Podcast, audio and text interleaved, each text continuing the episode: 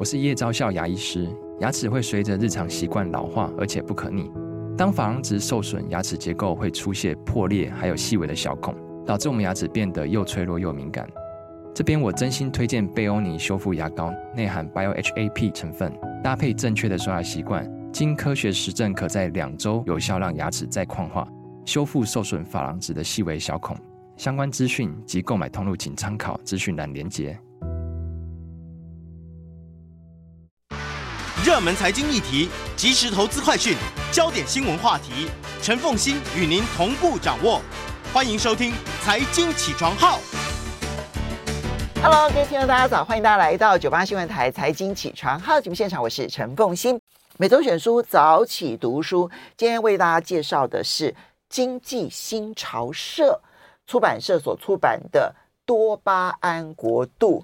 其实我看到经济新潮社这个出版社的时候，我是昨天再重新看这本书的出版商的时候，我才注意到它是经济新潮社。我就我看书就是，哎，我喜欢这本书，我就一直看下去嘛，哈。我很少去看出版社的名称，但是我不知道这个廖医师熟不熟悉经济新潮社。应该是新的出版社对你来说，对不对？但是我要说，它其实陪伴了我国中、高中生涯很长的一段时间。当时我所看到所有跟经济学有关的书，介绍经济学家的传记啦，然后去讨论经济学的思想演变史啦，然后诺贝尔经济学奖的介绍啦，一系列的书全部都是经济新潮社所出版的，所以它对于我在。中学时期去建立对财经领域的这个关心跟喜好，帮助非常的大。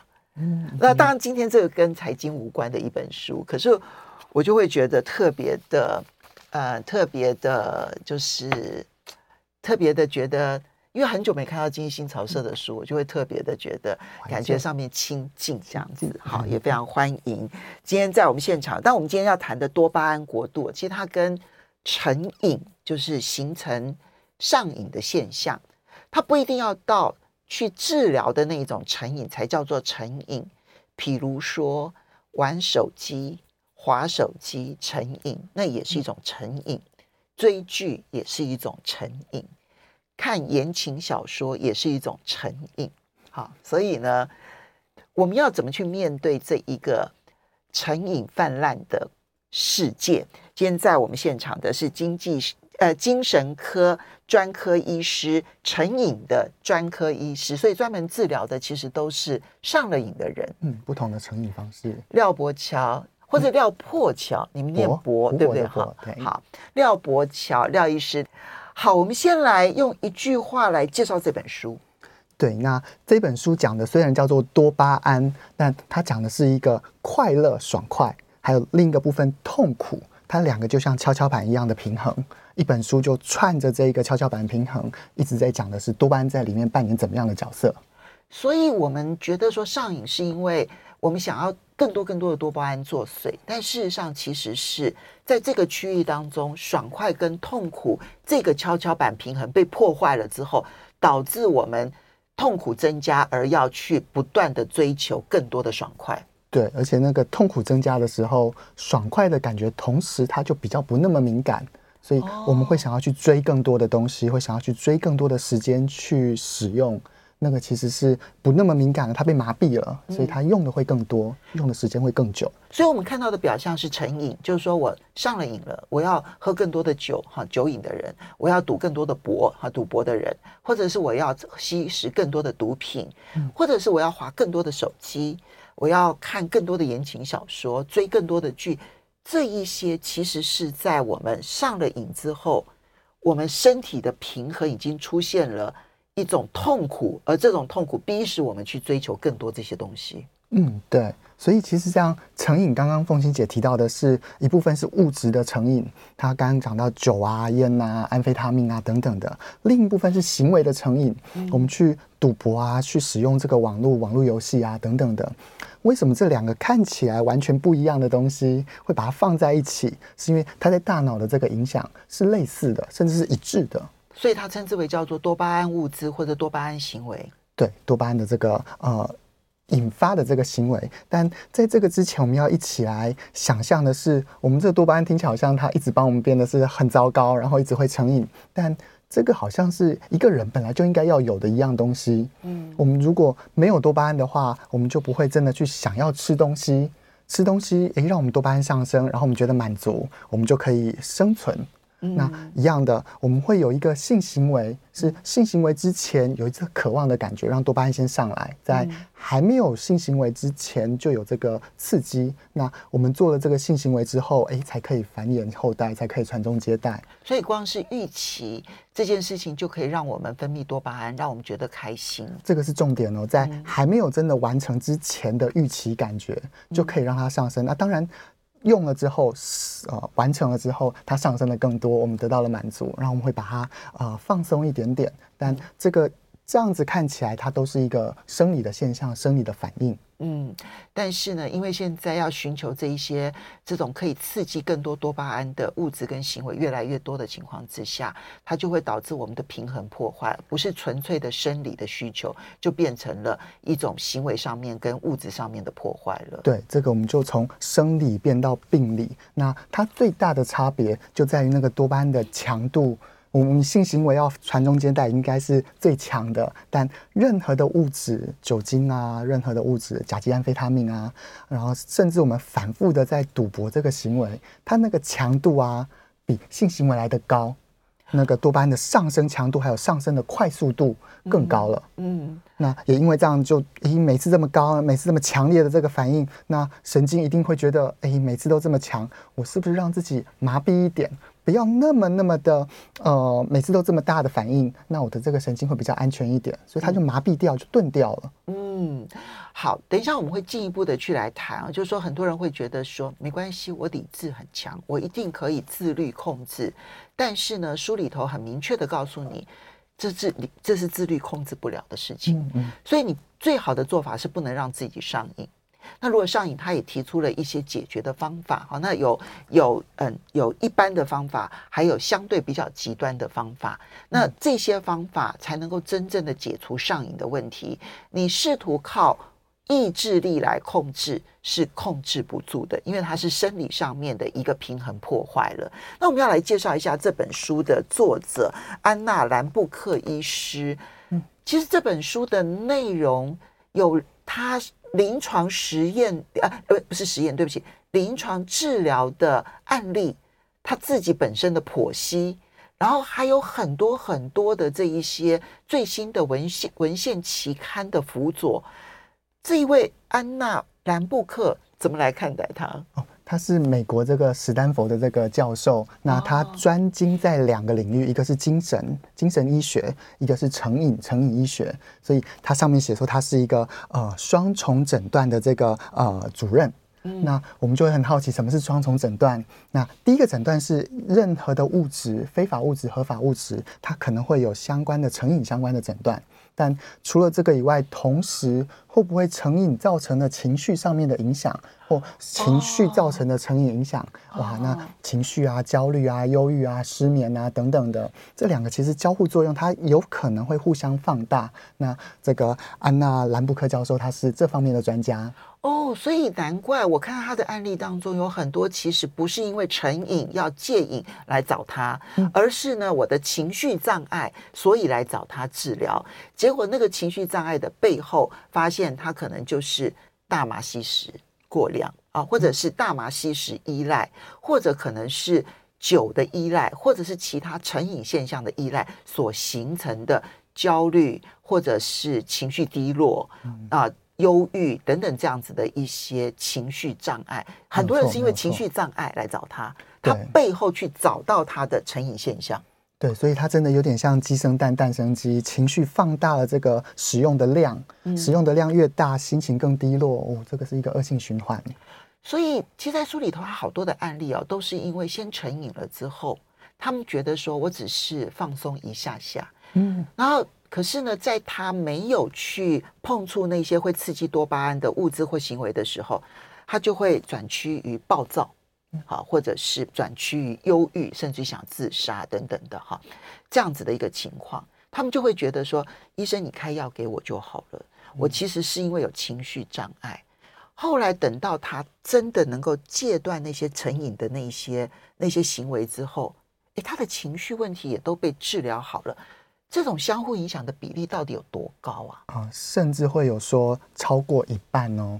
嗯，对，那虽然很难去找到那个源头，到底是情绪先低落，压力先大，还是他有一个习惯，哎，习惯喝酒，习惯用这个的比较先，但他有点就是两个互相进程，互相放大，然后到最后真的是难分难舍。所以其实虽然就像这个凤馨姐提到的，一开始他可能因为焦虑啊、忧郁来到，但其实后面好多好多这个呃成瘾的这个物质的问题，或是行为上面的问题，是同时要去处理，而只解决一个，或是解决。其中的一小部分其实不够的，所以啊、呃，我们就要进入这本书里头的内容啊。所以你会发现，当这里面可能没有因果关系，能够得到一个确切的一个证实。但是如果你真的能够戒掉成瘾情况的话，你的情绪障碍也可以缓解非常的多。这是在。包括包括这个廖医师，你的治疗的案例都是如此吗？嗯哼，所以我就发现这个这本书上面写的好多个案，然后很其实我们台湾的个案其实是很多类似的地方。嗯，好，那我们接下来其实就先进入这本书的内容。虽然讲的好像是多巴胺，好像距离我们很远啊，可是我真的觉得看这本书像是看侦探小说，因为他都先从一个案例，然后开始去爬书这背后。情况究竟是如何？他爬书的方方式非常的开辟蹊径。对我来说，我不会去想到用这样子的方式去拆解出问题出来。可是他把问题拆解的很棒，让我们可以更完整的了解这个背后的原因，感觉上像是看一个侦探小说，我就觉得非常好看。好，那我们就先来介绍一下什么是多巴胺，这还是一个基础的介绍。嗯哼，呃，多巴胺其实在这本书会显得很清楚，它是人本来就会有的这个大脑的神经传导物质，所以我们也有，你也有。那这个为什么会这么遥远呢？因为它在里面实在是看不到。那它是每一个人都要有，就像我们刚刚提到，因为吃东西，因为性行为，人本来基本就一定要有这个。那它在我们还没有用、还没有吃的时候之前。它就会有那个预期性的开心，那个其实多巴胺那个时候就会第一波的释放。所以如果我觉得饿，那只是觉得饿；但是如果美食已经跑到我面前的时候，这时候我的饿，然后再加上美食已经来了，我就开始多巴胺大幅度的上升，就让我非常喜欢享受这眼前的美食。对，所以我会感到开心，感到愉悦。那甚至那个眼前的这个食物。不需要真的是眼前的，它可能是这个想象中的就可以了。我们稍微休息一下，马上回来节目现场。欢迎大家回到九八新闻台财经起床号节目现场，我是陈凤欣。在我们现场的是精神科专科医师、成瘾专科医师廖博乔廖医师。今天为我们一起啊，每周选书早起读书为大家介绍的是多巴胺国度。如果你有担心看小说成瘾的状况、手机成瘾的状况，或者你家人有类似的状况的话，那么。其实这本书都会是一本人帮助我们可以协助自己跟家人的书。至少我对于协助我自己来讲，我觉得启发蛮大的。我也会手机成瘾、追剧成瘾，然后每一次都非常后悔，然后非常谴责自己。但我就在想说，要什么方法才能做好它？哈，好。所以刚刚提到的多巴胺，其实就是一个快乐欲望中心，算是呃快乐欲望的传导物质。物质对。它就会刺激我们感觉到快乐愉悦，对，而且想要下一次继续这样子做。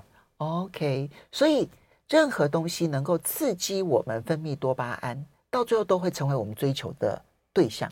没有错。所以刚刚讲到，不管是物质或是这个行为，反复的这个看网络，哎，看游戏，哎，它会有一种爽的感觉。那它不是那么。稳定的每次都爽，有时候会赢，有时候会输，嗯、所以那个不稳定的状态又会让多巴胺上升的更高。那我们就会去渴望那个突然来的上升。哦、那大部分时候都是输嘛，输的时候就会呃累积那个多巴胺，累积那个渴望。那到了某一次真的赢了，然后释放了，哎，才整个放下来。所以赌博的那一个成瘾就是这个原因来的，就是这个。凤馨姐讲没有错。那手机的过关成瘾是不是也类似呢？呃，有有像。因为它一样是我不一定每一次都过关，但如果我发现了什么方法、什么样的角度，诶，这样子过关了之后，它的多巴胺是突然的上升，而且它会有一种训练、一种学习的概念，让他知道，诶，下一次的时候我要怎么样去做，学习而来多巴胺就知道怎么样再继续进行了。所以他当然也有，我们刚刚讲的是用负面的方式来看多巴胺，但是你在看正面的方式的话，我们在学习的过程当中解决难题这件事情，其实也是会释放多巴胺的，对不对？嗯哼，没有错，就会有一个成就感。所以它也是很有正面的意义的。对，那如果不要说现在我们讲好几万年前，一个人在采集、在猎食食物的时候，本来就是透过学习才可以抓到鱼啊，才可以去得到这个苹果啊等等的。嗯，对，所以这是一个人天生本来就有的一个物质。好，所以它本来就是需要的，只是说我们在远古时代的人类呢，他们其实要找到能够。嗯，刺激多巴胺分泌的行为或者物质是很困难的。嗯，嗯，比如美食，他们要得到很困难，然后他们可能要经过长期的奔跑才能够找到一顿美食，对不对？哈，或者是说呢，他们可能这个嗯，在生活当中要找到刺激也很困难啊，嗯、所以能够刺激多巴胺的行为跟物质很少，所以是一个多巴胺稀缺的远古时代。对，远古时代。可是现在遇到的就是多巴胺泛滥的时代，太多了。嗯，对，所以这本书我觉得他讲的好重要的地方是我们以前这个是追求的，但现在如果太多了，我们真的要透过单纯的理智。去去克服这个多巴胺本来就会有天生的这个分泌吗？嗯、还是如果我们把它当成是现在太太泛滥，然后同时太多了，那大脑变成了一个病变，诶，多巴胺的这个呃不管是分泌啊、解除啊，它这个呃释放的这能力不一样了。那把它当成是一个疾病，或者当成一个变化的话，我们可以怎么样重新去看待多巴胺太多？嗯，他有一个形容词我很喜欢，他说我们现在呢是活在雨林当中的仙人掌。哦，这个形容词我印象好深刻。仙人掌是习惯在这个稀缺环境的，但外面实在太多各种的欲望了。好，所以我们就要来看说说怎嗯什么样子的行为都可能刺激多巴胺。我们刚刚提到了好多类，可是在这个书里头有一个很重要的概念，你刚刚一开始提到爽跟痛，在我们脑部的。情绪或者是快乐中枢的调节当中呢，爽跟痛是跷跷板的平衡，这是什么意思？我、哦、这个要解释，我们来一起来想看看。我们现在一起来做这个跷跷板，一边是这个爸爸比较重的，一边是你比较轻的。那这个跷跷板一边是爽，一边是痛。那通常我们大部分喜欢的状态是，哎，爽多一点，痛少一点，所以爽的这边是压下去的。那我们会用各种的方法让爽的状呃状况是维持住的，比如说我们太常见的是，比如说用网络啊、购物啊等等。那它常常在这个低点的时候，这个跷跷板就觉得不是太好，它就会自动的调整这个跷跷板的幅度啊、参数啊，让这个跷跷板可不可能再回来一点点？嗯，那这个回来一点，你就是让痛感。可以再更敏感一点，让这个爽感诶不那么敏感一点，它就从诶整个遥远的极端变成好像维持了一点点。所以这是一个身体自然会追求的平衡。对，这是一个天性的。天所以我越是在爽这一边待的时间越久，那么我就越容易在痛这一个端这一端就会要就会变得更用力，更用力。以至于我对爽这件事情的物质跟行为敏感度降低，可是我对痛的敏感度，不管是忧虑、愤怒这种各种痛的情绪，反而变得更敏感，就会更敏感。所以这个时候，一个人哦，这本书写的好清楚，一个人就会有两个做法。第一个是，那我就让我的强度爽的感觉再更大。所以如果赌博的话，从一千变到一万块；如果用这个喝酒的话，从一杯变两杯。它吸毒的话，就从。这种安非他命，然后一直到海洛因，嗯，有可能是这个样子，所以它就叫做耐受性。这本书有写的很清楚，耐受就是越用越多。嗯，那突然，哎，我突然一个环境不能喝酒了，不能使用甲基安非他命，不能这个呃使用网络了，那这个跷跷板突然这个不见了，但是这个痛觉还在，哇，它倒过来，那那个痛苦的感觉好敏感，而且好深的痛苦哦，所以。在没有办法接触到这一些可以产生多巴胺的物质跟行为的时候，我们的痛苦程度会比正常情况之下痛好几倍，痛好几倍。这个我们把它叫做呃戒断，嗯，不管是酒精戒断或是物质的戒断，那这个时候一个人会怎么做呢？那我就赶快再去找，我用各种的方法去渴求、去想象、去拿到这个物质。那这个追求的过程，甚至是不顾一切的哦。你可能看到最严重的那个是想要用毒品的人，他是不管向谁借借钱啊，向谁那个呃抢啊等等的，他拿到这个才可以换得这个物质。那其实那个的渴求感来自于多巴胺，那个时候失调了。好，所以刚刚讲那个爽跟痛的平衡，在我们脑部的同一个区块同时出现。如果说我们今天过度的追求爽，你就会让痛觉变得更加敏感，而痛觉更加敏感，就会让你在没有办法接触到让你刺激多巴胺物质行为的时候，你就会痛觉一直持续，让你痛不欲生。嗯，这就是所以。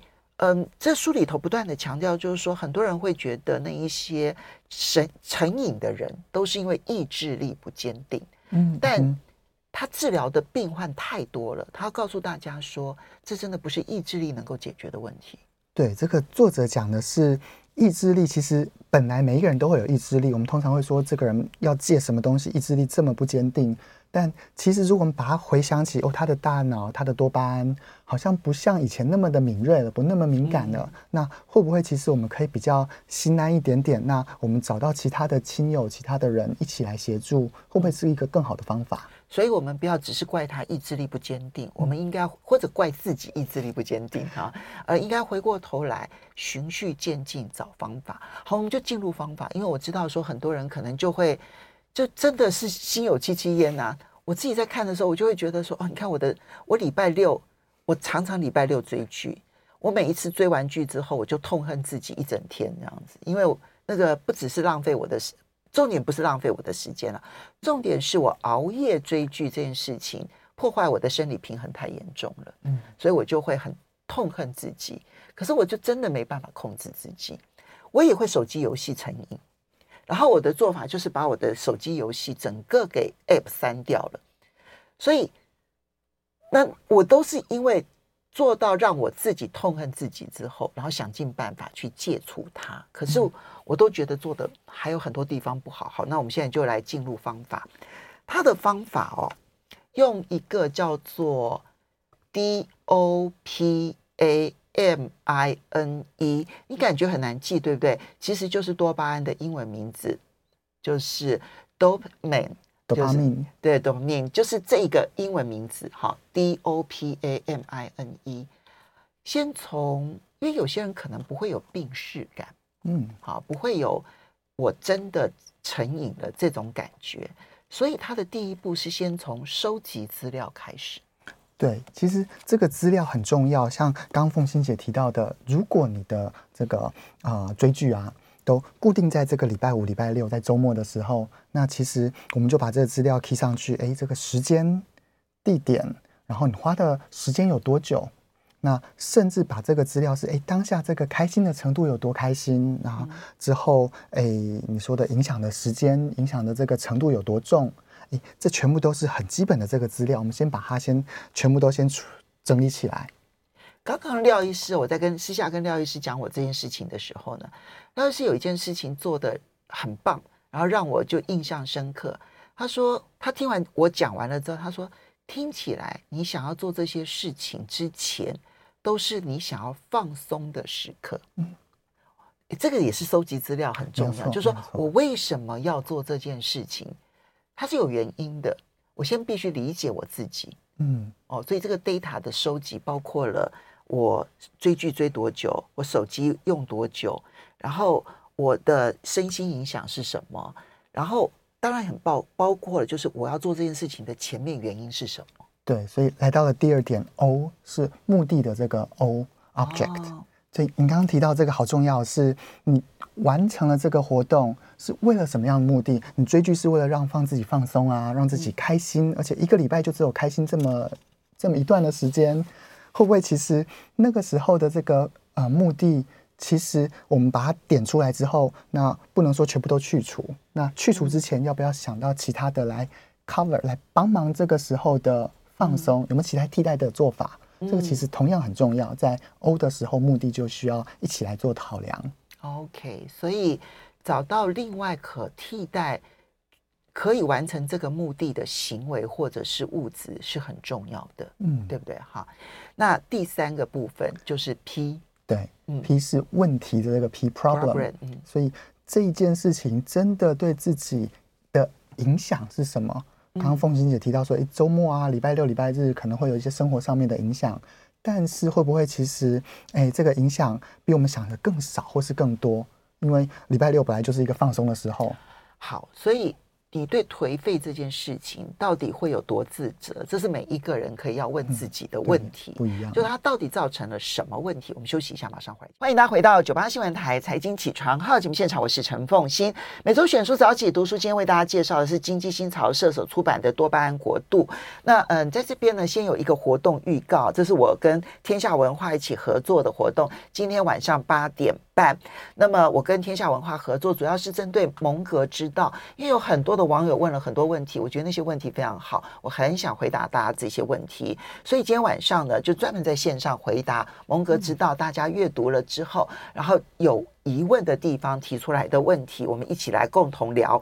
那么，嗯，大家只要在脸书或者是在 YouTube 上面啊，寻找天下文化，的官方频道就可以看到今天晚上的直播资讯，而且还可以抢先的提问哦。今天晚上八点半到九点半等你哦。好来，我们这个继续来进入多巴胺国度，在我们现场是精神科专科医师、成瘾专科医师廖博乔。好，我们刚刚提到了 DOP problem，嗯，对我自己造成什么样子的问题，就要诚实。对不对？哈哦，这个好重要哦。嗯，然后接着后面就是 A。对，那 A 是禁欲，它英文叫 abstinence。那我们把它想成就是自己静止的时间。你可以想叫做戒断吧，或叫做戒断。对，那呃，我们可以想象，如果我真的要让这个神经恢复到，让多巴胺恢复到本来的状况，那大家可以先想象，哎，大概是一天呐，一个礼拜，还是一个月？我觉得一个礼拜都不够。对。这个很好，我们有时候会讲一个月，甚至到半年到一年。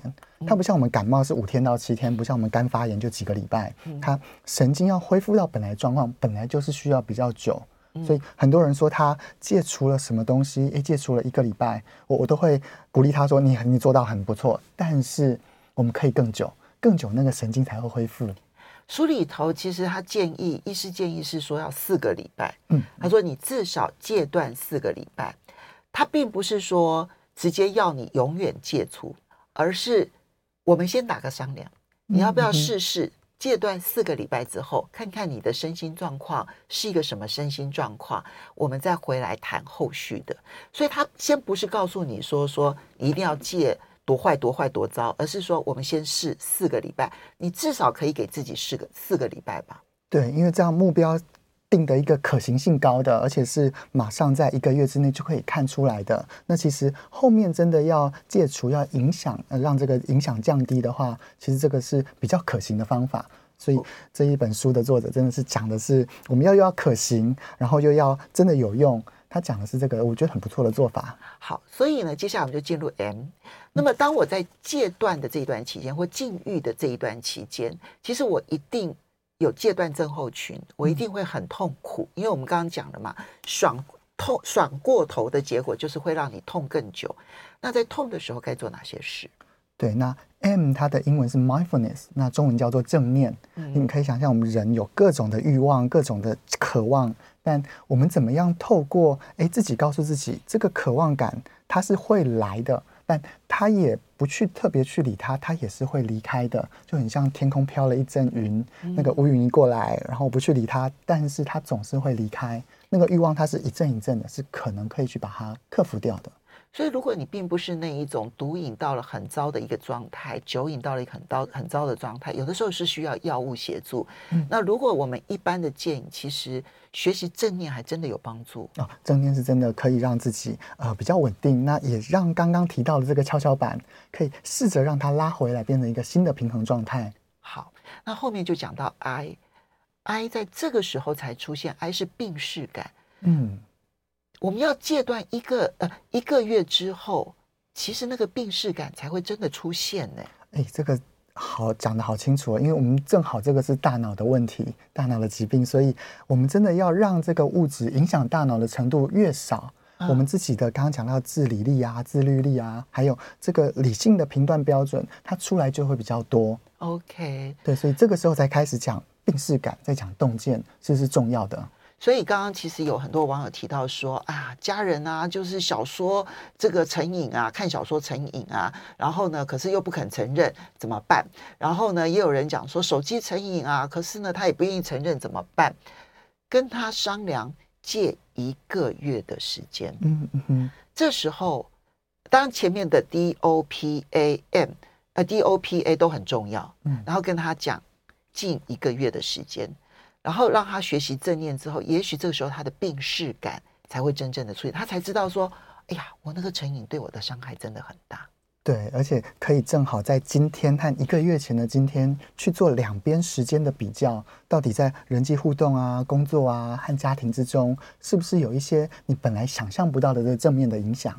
清爽，嗯。真的戒断之后，会有一种清爽的感觉哦，整个重新清醒的样子。没错，没错，大家可以试试看。好，那后面的 N 跟 E，呃，就相对来讲，我就觉得比较是凑上去的，就是 下一步啊，好，该如何如何的。对，但刚刚凤琴姐讲到的是，我们先一个月嘛，那这个时候就要决定，那我要不要再下第二个月？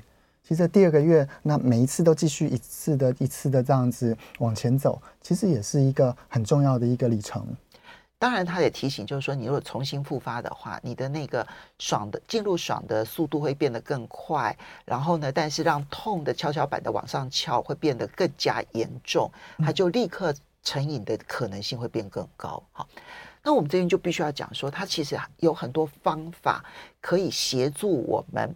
就不是只是正念，正念是不够的，对不对？哈、嗯，它有时间的方法、空间的方法，还有分类式的方法，嗯、甚至于我如何用让我自己痛的方式，我加重了痛的时间，慢慢的我就对爽这件事情就会比较容易，比较容易敏感。嗯嗯哼，所以先痛先苦后甜是真的存在的。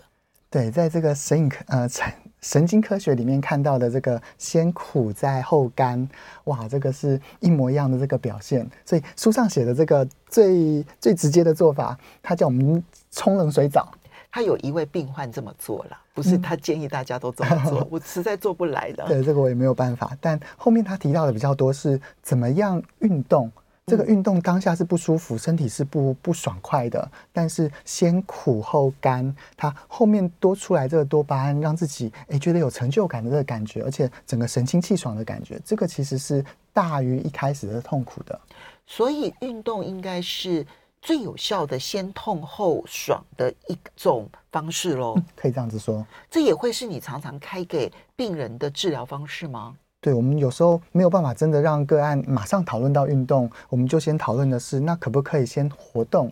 嗯，你先多走个五分钟的路啊，多出去走一走啊，等等的，从基本的做起，那一步一步的往前走，那开始跑步啊，开始做其他的有氧，嗯、都是一个很好的方法。因为这也其实有时候也跟这个我们在生活当中无聊的时间太多，嗯，这件事情其实也是跟成瘾会有关系的。好，那它有几种方法有。物理性的方有有有空间的方法，有这种时呃时间的方法，也有一些分类的方法，它是怎么做的？